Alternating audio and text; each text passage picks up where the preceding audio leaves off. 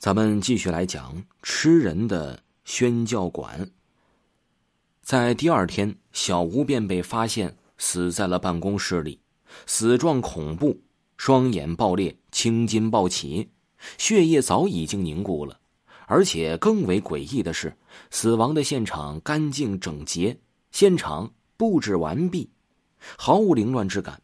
但是小欧的九二 G 手枪却整整少了十五发子弹。整把枪处于空仓挂机状态，尸体的腰间还有一个未开启的弹夹，但是警察翻遍现场却找不到射出的子弹，甚至连抛出的弹壳和墙上的弹孔都找不到。这件事儿震惊了监狱，究竟是什么事情能让一个民警一口气打光十五发子弹呢？又是什么样的人或者事儿，可以在经受十五枪后毫发无伤的离开现场呢？甚至连弹头都被带走，而且更为重要的是，夜间手枪连发射击，与之近在咫尺、相隔一个房间的其他民警，居然没有一个听到动静，这太不符合常理了。即使是足智多谋的刑警队长，面对这一系列问题，也只能垂头丧气。任由烟头在指尖划过。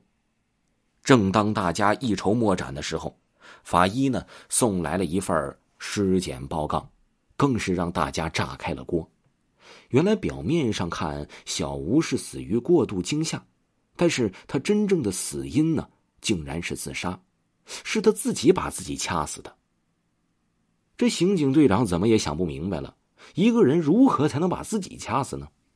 因为大脑缺氧的情况下，手也会没有力气，所以整个案件几乎就陷入了死循环。看似开放合理的结局中，隐藏着种种的杀机呀。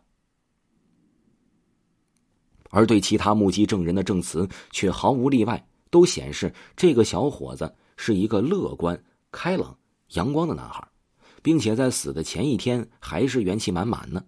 怎么可能一夜之间就变成了一具无厘头的尸体呢？就在此时，法医在小吴的遗物中发现了一张平面图，上面写着清楚的几个大字：“宣教馆平面图。”哎，这真是一位爱岗敬业的好同志啊！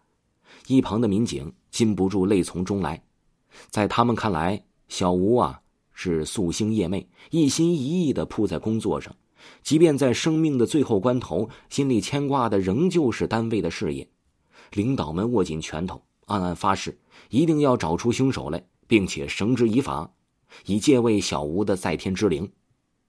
然而，想法是好的，关于公安局的调查早就已经陷入了死水。毕竟，谁能解释一个徒手把自己掐死的人呢？于是，在半年过后，这一起案件迟迟没有进展的情况下。这公安局便将这一起案件给列为了悬案。然而逝者如斯，虽然小吴的突然离世让大家悲伤不已，但是日子总归是要过的。一天，监区长老袁找到了小吴的师傅老阿，让他把小吴未完成宣教馆的事业给继承下去。老阿少年从警，一直得不到提拔重用，近几年。因为这监狱缺人，因此呢，他得到了很大的平台，对领导的命令更是不敢违背，便迅速撰写报告，请求按照小吴的遗愿修建监区的宣教馆。这报告很快的递了上去，按照规定，凡是涉及土木动工项目，都需要监狱领导集齐讨论研究。这次呢，也不例外，在会议现场。大家都对这个小伙子的精妙构思和想法感到折服，唯独分管教育的张副监狱长拿着这份报告，这手指微微颤抖，手心隐隐冒汗。在一把手的示意下，大家集体表决通过，很快便开始了工程的建设。这个建设之路啊，可是令人愤愤不平。